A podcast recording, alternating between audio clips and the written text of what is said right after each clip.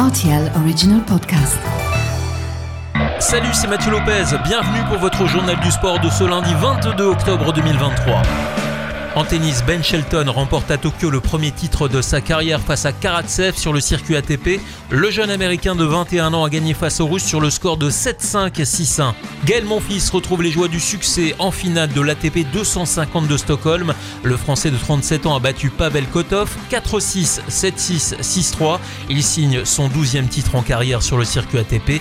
Il va également revenir dans le top 100 du classement. Et puis au Luxembourg, l'ex numéro 2 mondial Annette Kontaveit a remporté dimanche la finale du Luxembourg Ladies Tennis Masters. Elle a battu l'allemande Andrea Petkovic 5-7, 2-6. Johan Zarco a remporté sa première victoire en MotoGP, c'était samedi lors du Grand Prix d'Australie. Le Français a devancé le leader du championnat Francesco Bagnaia. A noter que le Français a vécu une séquence inédite sur le podium, sans hymne à chanter. Zarco y est allé de sa propre voix, hurlant littéralement la Marseillaise. En rugby, l'Afrique du Sud est parvenue à battre l'Angleterre 16 à 15 samedi au Stade de France pour s'offrir une place en finale comme en 2019. Les Springboks affronteront la Nouvelle-Zélande, ce sera samedi 28 octobre. Et puis on termine ce journal par la BGL League dont la dixième journée s'est achevée dimanche au Luxembourg.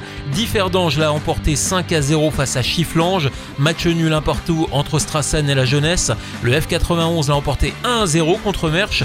Belle victoire du Swift 2 à 0 sur le terrain de Mondorf, tandis que Monderkange et le Victoria se sont neutralisés sur le score de 3 buts partout. Le Racing Union fait également 3-3 contre le Progrès. Enfin, le Fola a perdu 1 à 0 sur son terrain contre Wiltz. Au tableau, Differdange reste costaud avec sa place de leader. Malgré la victoire, Esperange reste toujours derrière à 2 points. Le Swift est talonné par le Progrès, troisième au tableau.